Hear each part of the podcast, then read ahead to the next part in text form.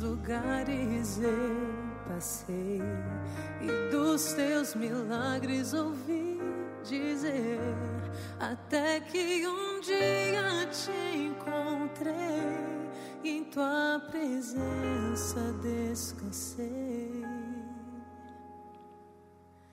Meus sonhos queria alcançar, você me deu forças para lutar enquanto as pessoas não acreditavam, você viu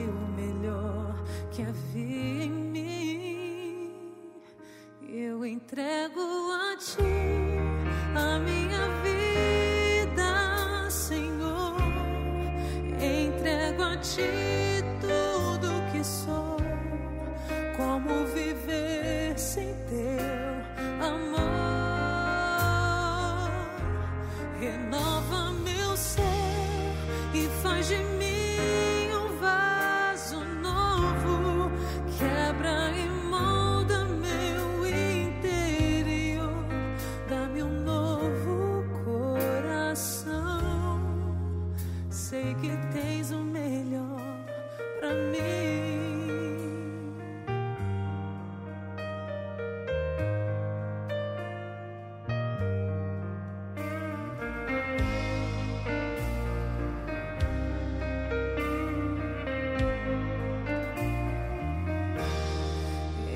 Te agradeço, meu Senhor, por tua bondade e teu favor. Ao entregar Jesus na cruz pra morrer em meu lugar, no mundo carente de amor, onde existe luta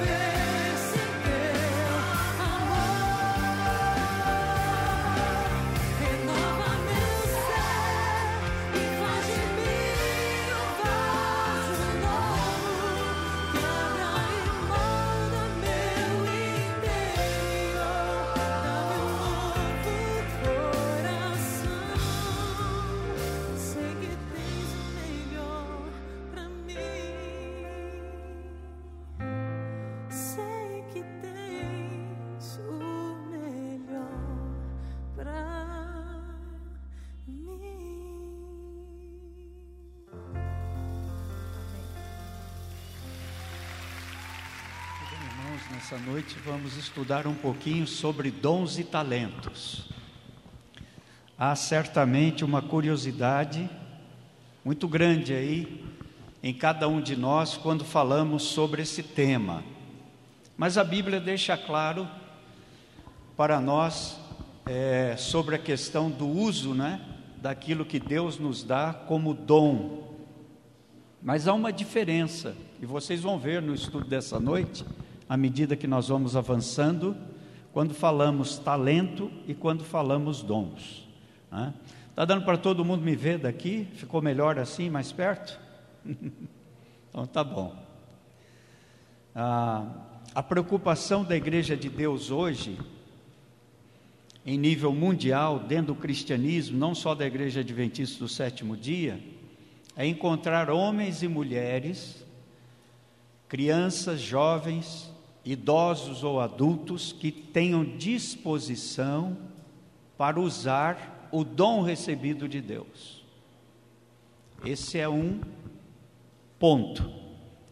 O outro ponto do outro lado é como a pessoa saber que dom ela tem para ser usado na causa de Deus. Né?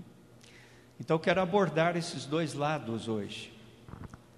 Como eu posso reconhecer que eu tenho um dom para ser usado na igreja onde eu sou membro, na obra de Deus aqui na terra, e como fazer que esse dom seja multiplicado, não somente ser usado, mas multiplicado, esse dom ser de uma maneira ou de outra acrescido do poder do Espírito Santo para ser desenvolvido da melhor maneira possível, tá? Então hoje, por exemplo, nós temos a expansão do Evangelho em vários lugares da terra, nós temos a necessidade dos outros lugares da terra que tem uma minoria cristã, como eu mencionei ontem. Por exemplo, se nós formos aí naquilo que o globo terrestre chama de janela 1040, né? longitude e latitude 1040, que pega aí os países mais pobres do globo, Aí você tem Bangladesh, Afeganistão, né? Caxemira, etc, etc, esses países mais pobres. Cerca de 1 ou 2% só da população são cristãos. E aí nós estamos falando de uma população de 2 bilhões e 300 milhões de pessoas. 1% a 2% são cristãos. Então existe uma necessidade muito grande de pessoas que têm o seu dom, o seu talento, né?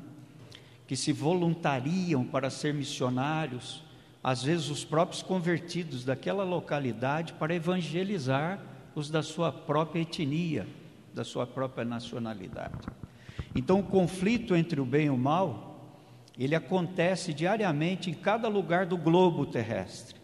Não acontece somente onde eu resido, mas acontece ao redor da terra toda, entre famílias, entre pessoas que procuram segurança, esperança, porém a maioria delas não sabe que a verdadeira esperança somente pode ser encontrada em crer em Deus e saber que Jesus Cristo, seu Filho, é o Salvador. Por isso nós precisamos de homens e mulheres com dons, com talentos, para que outros que não conhecem essa verdade possam conhecer e não morrer na ignorância, não morrer em pecado. Para isso nós existimos como igreja, esse é o objetivo, é a missão da igreja. Deus então está chamando, poderíamos dizer introdutoriamente, convocando pessoas, não é? Sejam elas cultas, doutas, ou sejam elas simples, com pouca escolaridade ou cultura, não importa, todos podem ser usados por Deus quando imbuídos do Espírito Santo e eles podem fazer grandes maravilhas para Deus. Então, em Cristo não há distinção de classe social, de classe de cultura, é? de riqueza ou de pobreza, de brancos ou negros, etc, etc. Todos podem ser missionários, podem ser discípulos a fim de usar os seus dons. Em cada momento da história, sempre foi difícil achar pessoas comprometidas mas acontece que em nossos dias as coisas se tornaram piores ainda. Por quê?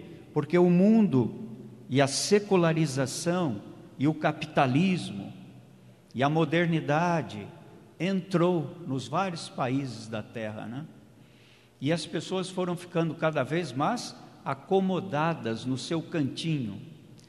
Vocês já viram aquela palavra que diz assim: saia do seu conforto, não é? Deixe o seu redondo, saia do seu quadrado. São expressões que usam para dar um up na pessoa, né? Dar um tranco na pessoa. Ei, saia da sua zona de conforto, faça alguma coisa, diga ao mundo que Jesus vai voltar. Então hoje, com a modernidade, com a facilidade, com tudo aquilo que nós temos de secularização, as pessoas vão ficando cada vez mais acomodadas, e isso também impregnou nos cristãos. Né? O cristianismo hoje ele é pouco disposto a evangelizar, embora ele tenha sido criado para isto, com Jesus Cristo e os primeiros discípulos. Então, sair da zona de conforto, deixar aquilo que está no nosso quadrado para nos dispor, é um desafio muito grande, muito grande. Mas, hoje nós podemos ver aqui na mensagem bíblica que vamos estudar, que isso é possível, quando nós apenas nos dispomos de um coração voluntário e o Espírito Santo comanda todas as coisas. Podemos nos tornar grandes, preciosos para Deus e para a igreja. Agora, Deus, veja que interessante isso que alguém disse. Deus não escolhe para essa missão somente os capacitados, mas capacita aqueles a quem ele chama. Nós muitas vezes pensamos, né, quando ouvimos de Paulo, grande Paulo, né? E ouvimos de outras pessoas e profetas na Bíblia que Deus só chamava aquela pessoa escolhida porque ele tinha capacidade para aquela missão. Mas não, Deus não escolhe só capacitados, mas ele capacita todos aqueles a quem ele chama. Precisamos confiar nisso. Às vezes nós não sabemos falar tão bem, pregar tão bem, cantar tão bem, ensinar tão bem, mas Ele vai capacitar se você se colocar nas mãos dEle. À medida que o tempo vai passando, você vai crescendo espiritualmente, Ele vai te capacitando. Notem quantas pessoas começaram e hoje são grandes pregadores, apenas começando a passar na escola sabatina o informativo mundial das missões, que antigamente a gente chamava carta missionária, né? Então a pessoa ia lá envergonhada, tremendo, né? O microfone ficava assim, né? As pernas batiam, né? Nossa, e agora a igreja toda está me vendo. Se eu errar numa palavra, se eu não souber falar esse nome africano aqui, e ficava suando frio. E hoje são grandes pregadores, são professoras de crianças, né? São aí diretoras de departamento, são aí pastores que às vezes começaram com um simples informativo mundial das missões. Então, à medida que o dom é dado e você se coloca na mão de Deus e analisa, esse dom é meu. As pessoas disseram, me parabenizaram. Esse dom aí Deus me deu, eu preciso usá-lo. Aí o Espírito Santo vai vai ajudando. É por aí que nós começamos. Então, nossa primeira leitura bíblica dessa noite, ela está exatamente no livro de Primeira Carta aos Coríntios, capítulo 12. Primeira carta aos Coríntios, capítulo 12. Na realidade, nós temos três lugares na Bíblia, Romanos, Efésios e Coríntios, onde aparece a lista dos dons. Depois eu vou dar os capítulos para vocês. Mas eu quero começar aqui em 1 Coríntios 12, porque aqui está por Paulo desenhado a melhor questão da teoria dos dons dentro da igreja. E então, ele se tornou o capítulo chave para o estudo desse tema, né? Veja, por exemplo, o versículo 1 em diante. A respeito dos dons espirituais, não quero, irmãos, que sejais ignorantes. Sabeis que outrora, quando éreis gentios, deixáveis conduzir-vos aos ídolos mudos, segundo éreis guiados. Por isso vos faço compreender que ninguém que fala pelo Espírito de Deus afirma anátema. Por outro lado, ninguém pode dizer Senhor Jesus senão pelo Espírito Santo. Agora o que nos interessa mais, versículos 4 a 7. Ora, os dons são diversos, mas o Espírito é o mesmo. E também há diversidade nos serviços mas o Senhor é o mesmo. E há diversidade nas realizações, mas o mesmo Deus é quem opera tudo em todos. Notem agora o verso 7, a ênfase que Paulo dá. A manifestação do Espírito é concedida a cada um visando a um fim proveitoso para o todo da igreja. Então, O objetivo do apóstolo Paulo, vamos parar primeiramente aqui no versículo 7 somente.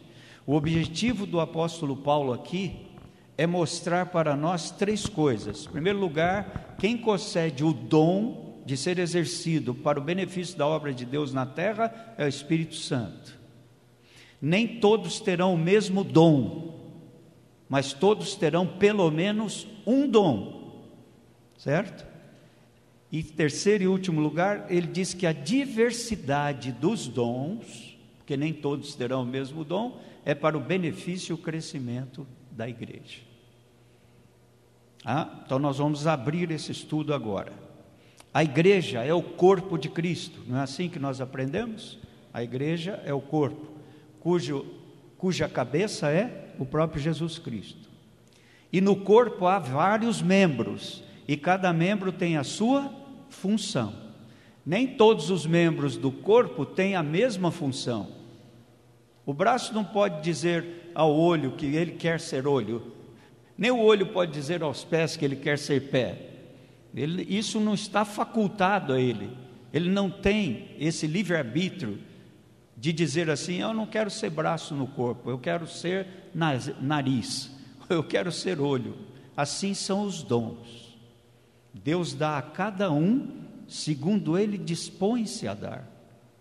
Não sou eu que fabrico o dom, não sou eu que estudo para ter aquele dom, mas é o Espírito Santo quem me concede aquele dom para o benefício do todo da igreja. Embora nem todos tenham o mesmo dom, todos terão pelo menos um dom. Agora, há pessoas que têm mais dons. Há pastores, por exemplo, que são excelentes cantores, pastores e podem ser até escritores. Tem lá três dons. Nós conhecemos assim colegas de ministério, não é?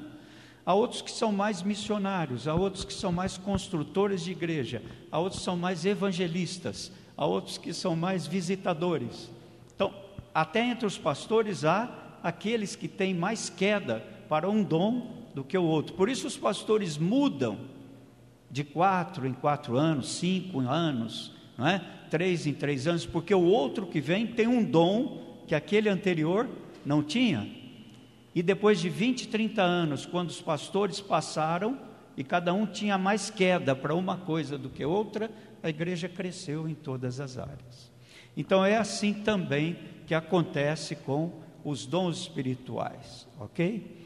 Então Deus concede dons espirituais a fim de que possamos empregá-los para o bem comum da igreja e de sua missão.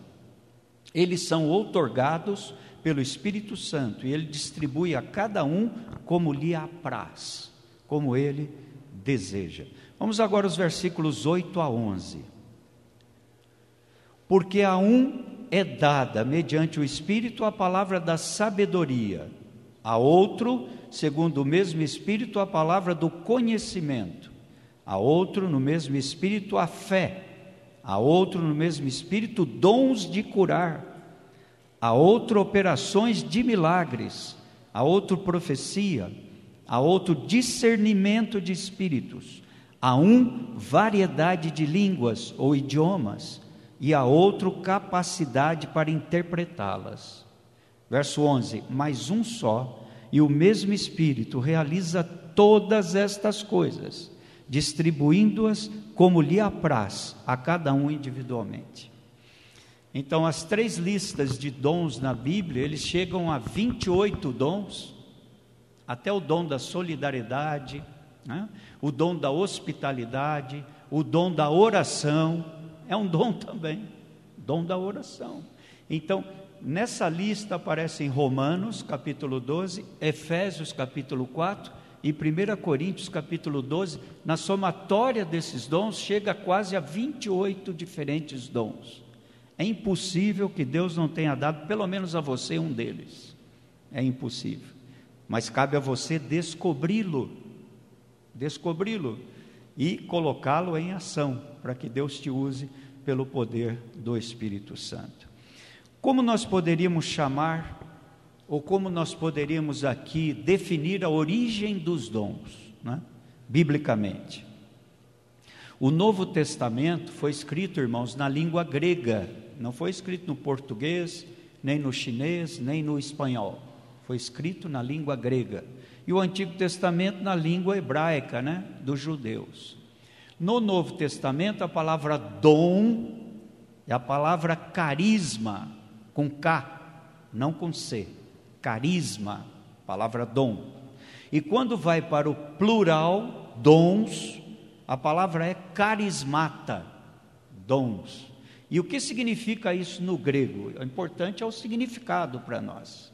Bom, a palavra carisma no grego significa dons concedidos aos filhos de Deus. Mas a palavra no português tomou uma outra conotação. Quando uma pessoa fala bem e ele está no meio de um grupo, né? E de repente ela é um sujeito sorridente, simpático, ele ou ela, né? É um sujeito sorridente, simpático, né? Que atrai pessoas, que gostam de ficar perto dessa pessoa, se diz que é uma pessoa carismática. Já ouviram isso? Oh, aquele camarada, né? aquela mulher, aquela moça ou aquele jovem é carismático. Quer dizer, ele consegue atrair pessoas pela sua simpatia, pela maneira dele se comportar, pelo jeito de ser. Mas não é essa a característica de alguém que tem dom na Bíblia. A palavra carisma quer dizer manifestações da graça divina aos pecadores que não merecem. Olha que bonito. Carismata quer dizer manifestações da graça divina sobre um pecador que não merece. Isso é ser uma pessoa cheia do dom, cheia do carisma, do carismata do Espírito Santo. Os versos 4 a 7 do nosso texto, que acabamos de ler, 12, 4 a 7, indicam, não é? Que cada membro do corpo de Cristo recebeu, como eu disse, pelo menos um dom pelo Espírito Santo. Embora sejam diferentes, mas pelo menos cada um tem o seu dom. Agora, nós não teremos de dar contas a Deus, é muito importante colocar, do dom que não recebemos. Ninguém terá que dar contas, prestar contas no juízo disso aí. Mas nós seremos responsáveis por aquele dom que Ele nos deu e não foi exercido, foi enterrado. Então aqui estão os dois lados da moeda. Né? Deus não pode me responsabilizar se eu não cantei para as multidões, nas igrejas por onde eu passei, porque esse não é o meu dom. É? Mas eu serei responsabilizado se pelas igrejas onde eu passei eu não ensinei, eu não preguei, eu não treinei os membros da igreja. Então cada um será responsabilizado pelo dom que Deus lhe deu, mas não por aquele que não recebeu. Outro lado, da coisa. Nós podemos desejar dons e fazer o maior esforço para ter, mas se não for da vontade do Espírito Santo, nós nunca teremos aquela habilidade. Nunca teremos aquela habilidade. E é como se diz aí no português, né? O orador face. Você pode se fazer um orador. Né? e se tornar um grande orador aí fora, um palestrante. Uma pessoa tímida desenvolve a habilidade da oratória, torna um grande palestrante, mas o poeta nasce. Assim é, são com os dons na igreja. É?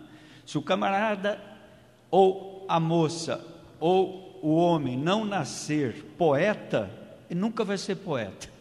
Ele pode até treinar para escrever poesias, sonetos, tercetos, ele não vai conseguir. Mas o poeta nasce, o orador faz-se. Né? Ele se faz orador, ele pode treinar. Agora no dom, não. Você pode orar, jejuar, pedir para ser um cantor, mas se não for da vontade do Espírito Santo, você nunca vai ser. Nunca vai ser. Então cabe a você descobrir qual é o dom que Deus está dando a você e exercer na plenitude da vontade do Espírito Santo. Existem dois problemas em relação aos dons dentro da igreja que eu percebo particularmente. Aqueles que são espiritualmente novos na fé, obrigado, meu irmão, pode deixar aí tomando.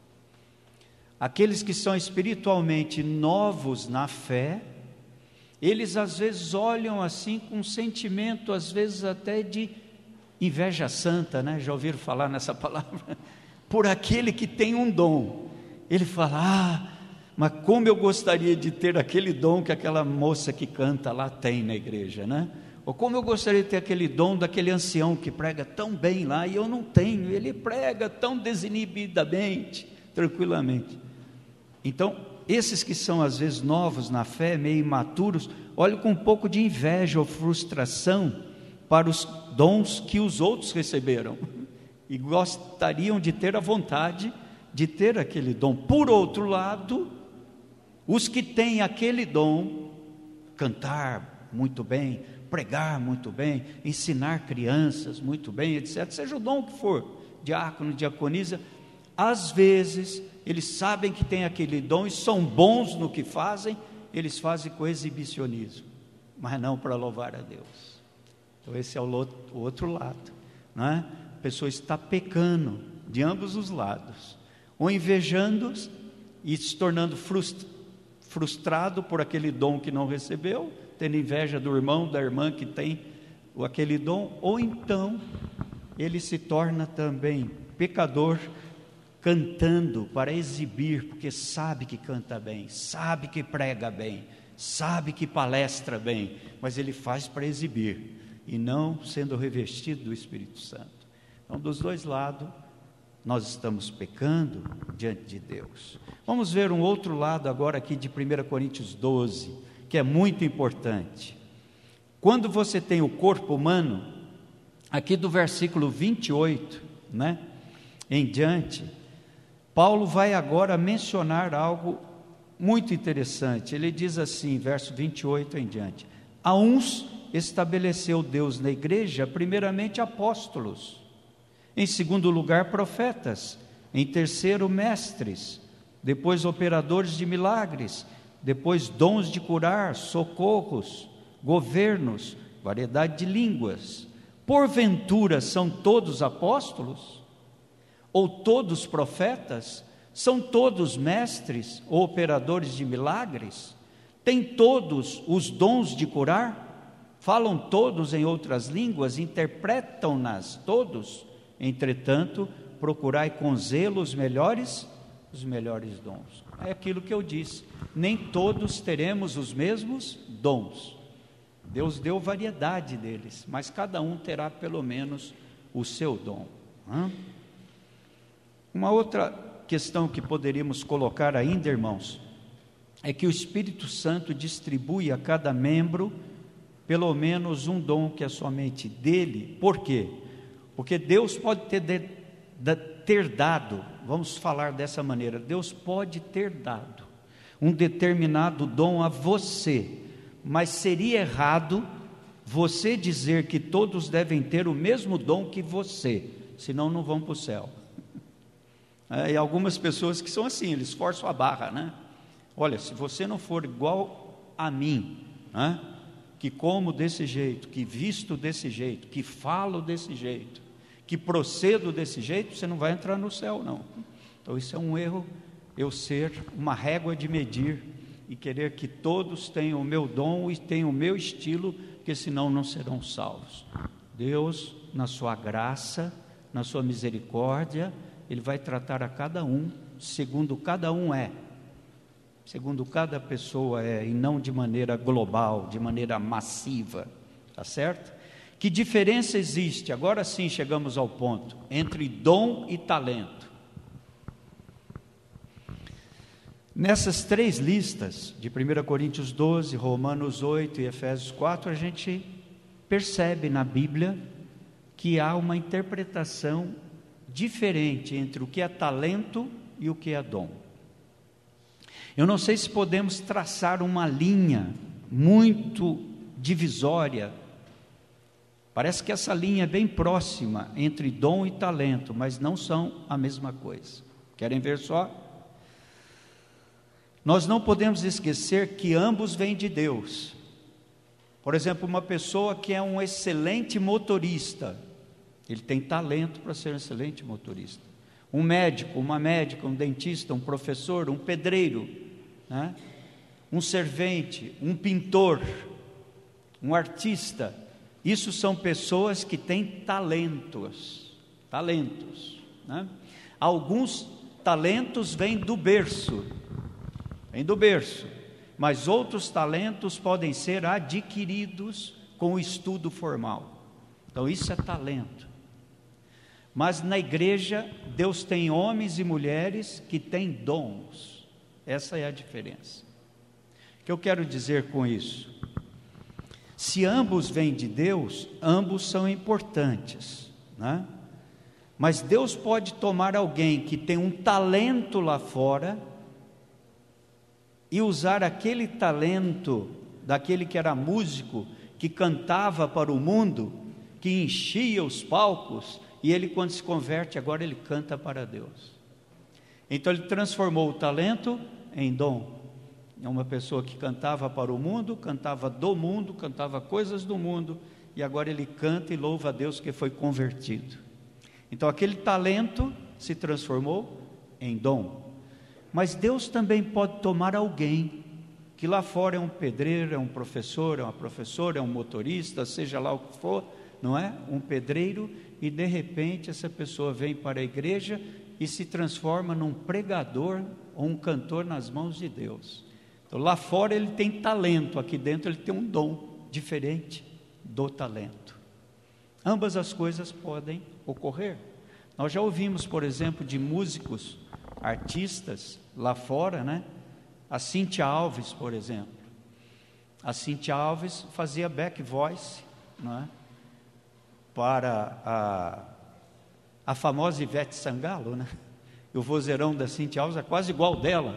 E ela conta na história dela que muitas vezes, quando a Ivete estava meio rouca de tanto cantar lá no carro da alegria, lá no carnaval, ela ia para o microfone no bastidor e cantava. O pessoal pensava que era a Ivete que estava cantando, não é verdade? E depois, quando ela se transformou e se converteu a Cristo, ela agora canta para Jesus. Então, ela tinha um talento que foi transformado num dom, mas dentro do mesmo talento dela. Agora, Deus também pode tomar alguém que lá fora ela é completamente diferente no seu talento e aqui dentro da igreja ele tem um dom diferente também, tá? Então isso seria mais ou menos aí essa essa variação entre dom. O dom é dado e concedido pelo Espírito Santo para edificação e crescimento da igreja. O talento é a habilidade nata, natural ou pode ser desenvolvido com estudo formal pela pessoa. Essa é a diferença entre dom e talento. Êxodo 31 fala dos filhos de Bezalel. Quando Moisés foi incumbido por Deus de edificar o santuário terrestre, precisava fazer bacias, espavitadores, né? o castiçal, lembra de tudo aquilo? Precisava fazer coisas em ouro, bronze e prata. Então, Deus disse a ele: os filhos de Bezalel, eles são artífices em ouro, prata e bronze. Vai lá, peça a eles para fazer as bacias, o castiçal e todas as coisas e utensílios do santuário. Então Deus usou pessoas que tinham o quê? Talento e usou para que eles tivessem agora dons para fazer coisas para o santuário de Deus. Isso você encontra em Êxodo capítulo 31. Então Deus deu essa capacidade, depois utilizou para a construção do santuário. Assim o Espírito Santo pode valer-se desses talentos naturais e transformá-los em dons para serem usados a favor da igreja, como citei vários casos.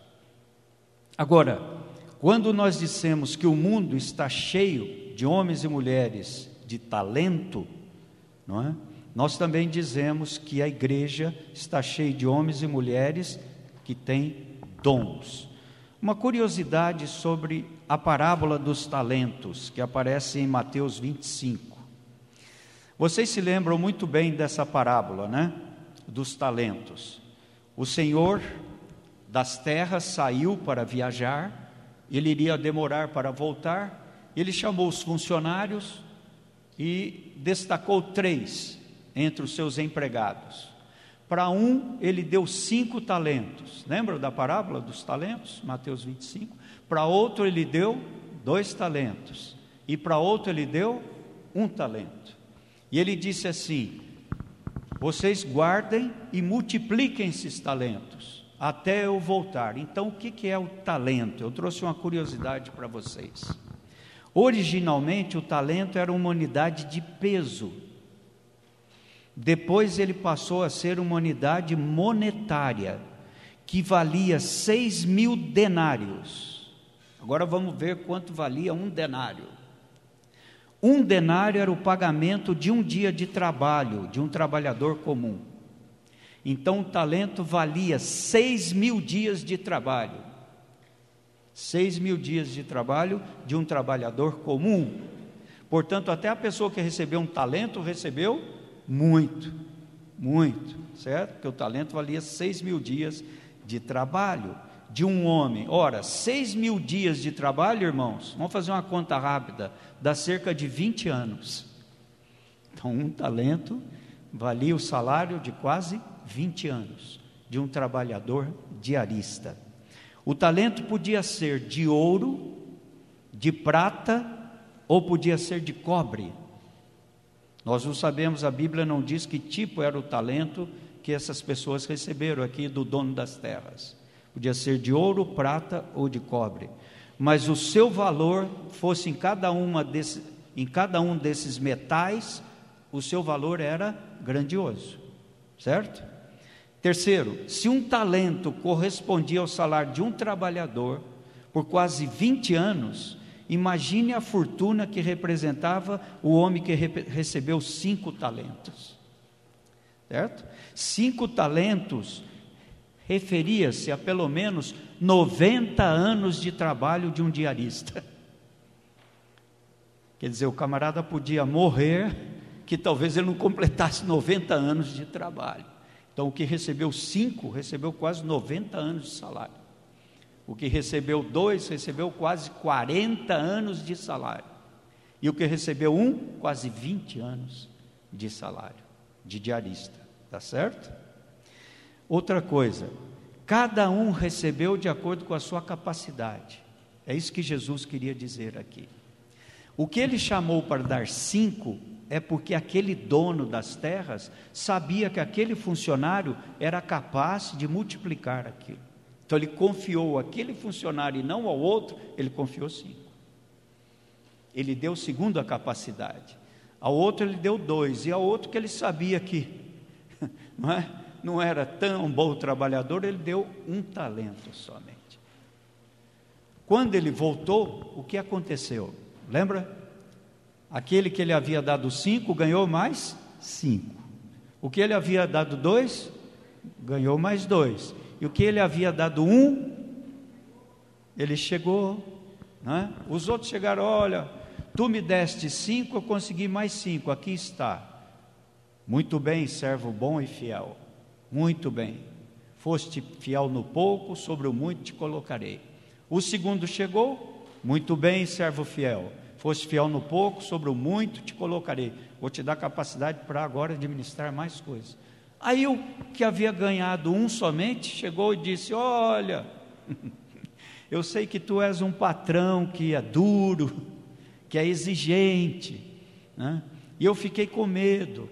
E eu peguei o talento e guardei não multipliquei, achou que estava fazendo certo. E ele disse: Mal servo, por que você não deu aos banqueiros?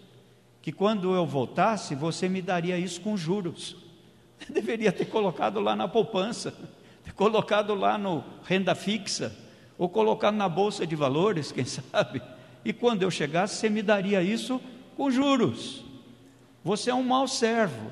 Então a igreja é a mesma coisa, irmãos aqueles que mais falam, às vezes são os que menos fazem. Você viu que o que ganhou cinco, ele chegou não disse nada. Tu me deste cinco, aqui estão mais cinco, bom servo. Tu me deste dois, aqui estão mais dois, mas o que ganhou um foi o que mais falou.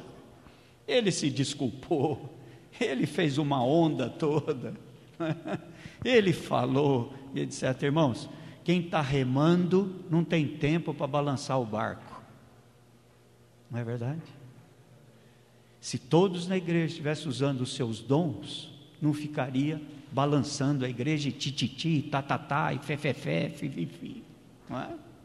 Então, quando se está remando, não tem tempo para ficar chacoalhando o barco, a igreja avança. Mas aqueles que mais falam e reclamam, às vezes são aqueles que menos fazem, infelizmente é assim. Portanto, a parábola dos talentos nos ensina, nos ensina que dons são importantes porque eles precisam ser usados. Quais eram as características do homem de um talento nessa parábola? Alguém escreveu algumas curiosidades sobre ele, eu concordo. Primeiro, ele não era um homem desonesto. Ele era desonesto? Não. Ele não gastou o dinheiro, ele não roubou o patrão, ele era um homem honesto, certo? Apenas não administrou de modo vantajoso. Segundo, ele era preguiçoso, porque os outros correram atrás de multiplicar os talentos, ele não. Terceiro, ele era negligente. Né? Quarto, ele era improdutivo, ele não fez nada com aquele talento.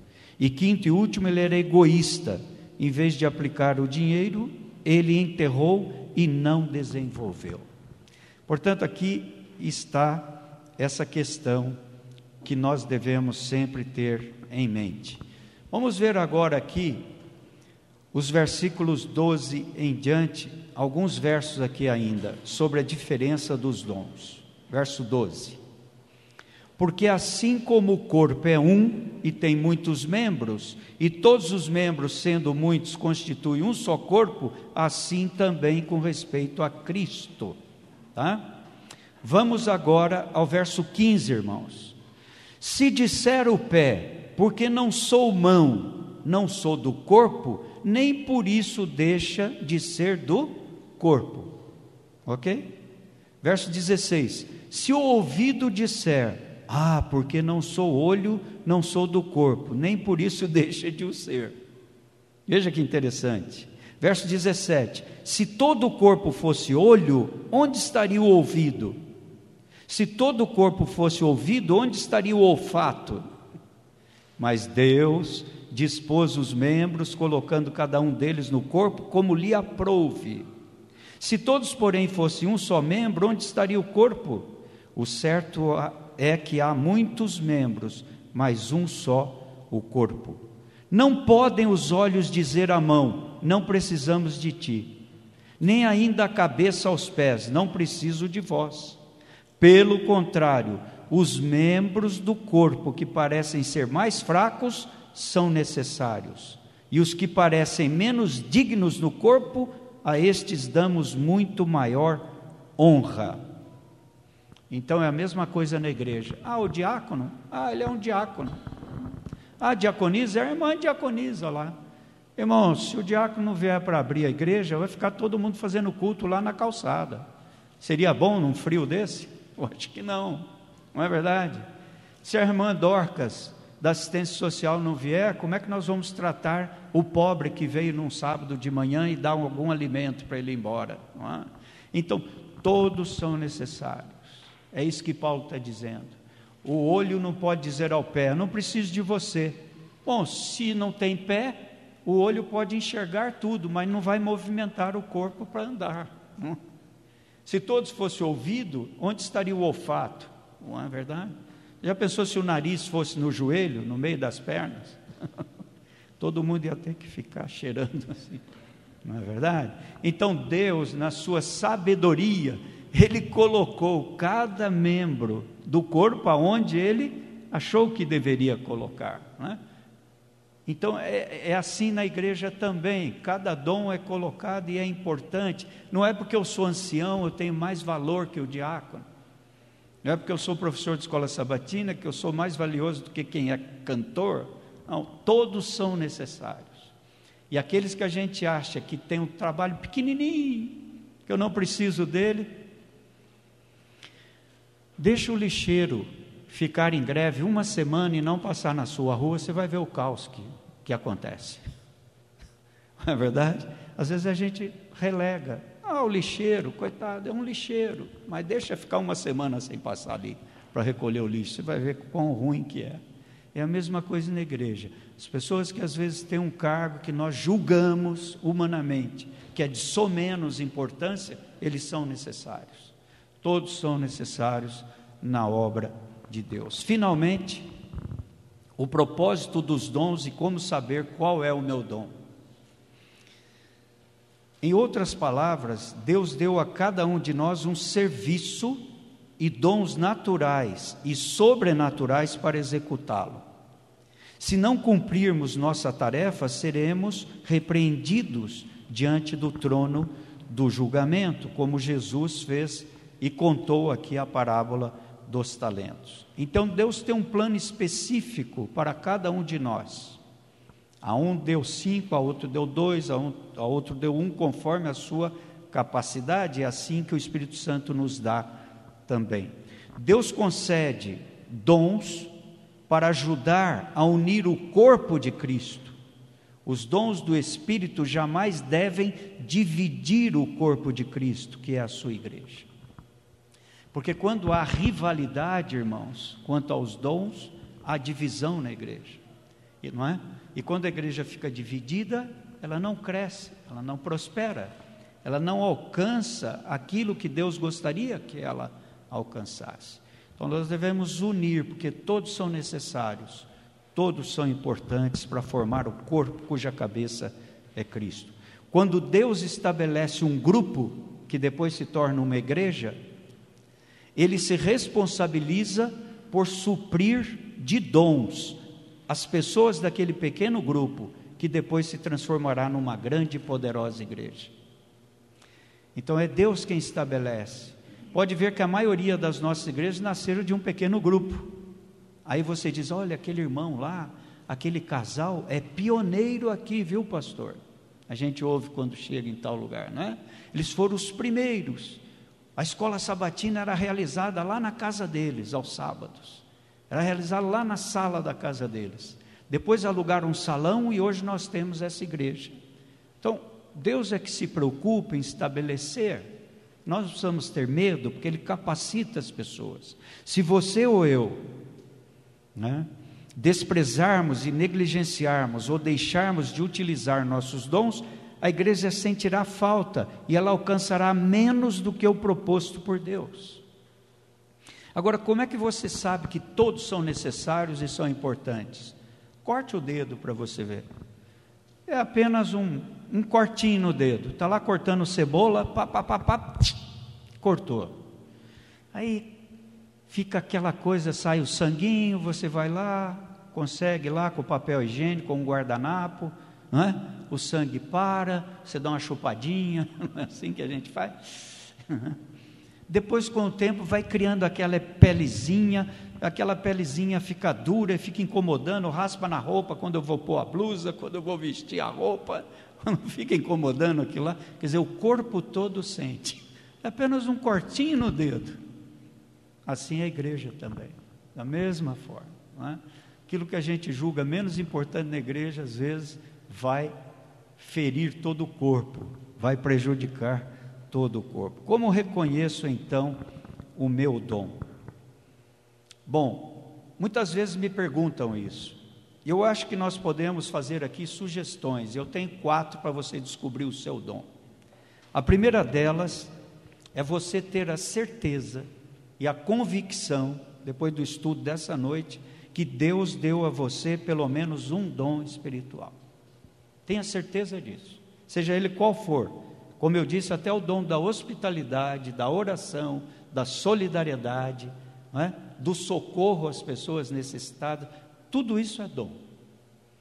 Então, em primeiro lugar, Deus te deu pelo menos um dom. Segundo, orar para que Deus me mostre qual é o meu, meu dom para ser usado para a causa dele, dentro da igreja ou fora dela, não importa. Terceiro, compreenda o que a Bíblia diz sobre dons espirituais, que há variedade de dons, que é o Espírito Santo quem dá. Tudo isso que estudamos nessa noite, você deve então compreender. E finalmente, para descobrir seu dom, em quarto lugar, você precisa conhecer a você mesmo, as suas capacidades e habilidades. Procure aceitar tarefas, atribuições, solicitações e pedidos que alguém na igreja faz a você. Irmão, você poderia cantar comigo no louvor sábado? Ah, não, irmã. E eu não sei, eu fico tremendo quando vou à frente. Vai lá, ela te convidou, vai cantar junto lá. Vai lá, jovem. Não é? Ó, oh, irmãos, poderia passar o informativo mundial sábado, ou pelo menos fazer abertura aqui para mim, a oração inicial da escola sabatina. Tudo bem, eu vou. Então, quando as pessoas pedem a você para fazer alguma coisa, seja o que for, fique na recepção junto comigo, sábado, não é? Fique comigo sábado aqui junto na recepção, jovem. Ah, não dá, fica aqui. Então você vai descobrindo o seu dom. Quando você aceita alguém que te convida para alguma coisa. E segundo lugar, se a pessoa disser: Nossa, mas você passou muito bem o informativo, hein? Gostei, parabéns, que Deus te abençoe. Você vai vendo no reconhecimento depois de ter aceito alguma função que te deram, no reconhecimento que aquilo está reforçando que aquele é seu dom. Não é verdade? Então esteja atento para saber que Deus te deu pelo menos um, orar para saber que dom é esse. Terceiro, saber o que a Bíblia diz sobre dom. E quarto, aceitar coisas que pedem para você. Aceite com humildade e gratidão o dom que Deus lhe deu e use ao máximo das tuas forças, tanto quanto possível. Pode ser que o nosso dom nos leve a servir uma posição de destaque. Pode ser que nos leve a servir numa posição de frente, de destaque, mas pode ser também que o nosso dom nos leve a servir numa posição de bastidores. Não importa. O importante é que eu estou fazendo para para Deus e não para os homens. Não é isso? Então Deus não chamou uma elite espiritual para executar o serviço na sua obra, passando por cima dos cristãos humildes na igreja. Não. Deus não chamou uma elite espiritual. Chamou a todos. A cada um é dada a manifestação do Espírito para aquilo que for útil e para o proveito comum da igreja. Eu gostaria de deixar para você meditar nessa noite algo que eu chamei de o concílio das ferramentas. Diz que em um determinado dia, as ferramentas de um marceneiro quiseram fazer uma reunião, porque estavam muito intrigadas, uma com as outras, brigando todo dia. O martelo com o serrote, o serrote com a plaina, a plaina com a furadeira, estava uma briga lá dentro da marcenaria entre as ferramentas. E elas resolveram então fazer uma reunião para colocar em prato limpo a situação. O marceneiro não estava naquele dia. E as ferramentas então se reuniram. E o presidente era o irmão Martelo. Tinha que ser ele, né? O irmão Martelo então começou a dirigir a reunião. E quando ele estava presidindo, ele logo decidiu que ele deveria. A comissão falou: você não pode ser o presidente. Você é um camarada muito pesado, só dá pancada nos outros. Você tem que se retirar da reunião. Tem irmão martelo na igreja também, né? Então ele disse assim: Olha, se eu deixar o meu lugar e me ausentar dessa reunião na carpintaria, a irmã Broca também tem que sair comigo. Porque para conseguir alguma coisa com ela é difícil ela é muito insignificante e causa pouca profundidade. A irmã Broca retrucou. Ela levantou e disse assim: Ora, o irmão parafuso também tem que sair da carpintaria, porque para a gente conseguir alguma coisa com ele, tem que sempre estar dando voltas. Então, levantou-se o irmão parafuso e disse: Se quiserem que eu saia, sairei. Mas a irmã Plaina também tem que sair, pois todo o trabalho que ela faz é superficial, falta-lhe profundidade. A irmã Plana levantou e argumentou: ah, se quiserem que eu saia da reunião, eu sairei. Pois, mas também tem uma coisa: a irmã Régua tem que sair comigo. Por que, que a irmã Régua tem que sair? Pois ela está sempre medindo os outros como se fosse a única que está certa. Tem irmã Régua na igreja. Tem irmã Régua na igreja. A irmã Régua então disse assim: Olha, eu sairei, mas a irmã Lixa também tem que sair comigo, porque ela é áspera demais em tudo que ela faz. Não há forma nessa irmã, ela é muito áspera. No meio dessa discussão, entrou o marceneiro. Ele veio fazer seu serviço diário. Ele pegou um pedaço de tábua aqui, um varal de tábua do outro lado, pegou um mastro de madeira, colocou a roupa de trabalho, aproximou-se da bancada da marcenaria, pegou o martelo, a lixa, a broca, pegou o serrote e construiu um púlpito para pregar o evangelho ao mundo. E todas as ferramentas foram importantes e úteis para ele naquele trabalho.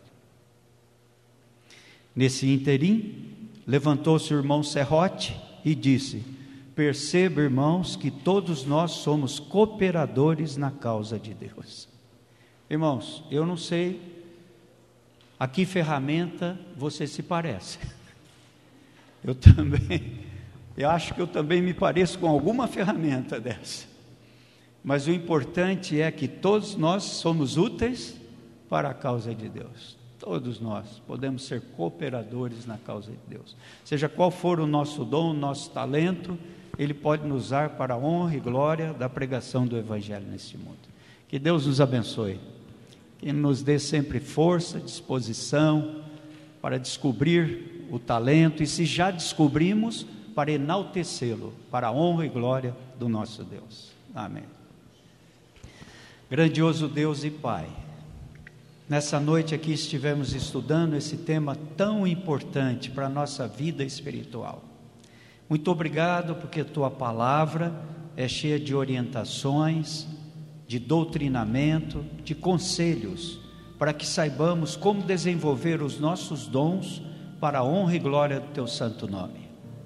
Ajuda essa igreja, ajuda seus membros, seus líderes, seja quais forem as nossas funções aqui ou lá fora, para que possamos servir-te com todo o nosso coração. Que esses dons enriqueçam a tua igreja nesta localidade, que ela possa progredir e encontrar ainda muitas pessoas que precisam conhecer Jesus Cristo e o plano da salvação. Entregamos a Ti tudo o que temos e tudo o que somos.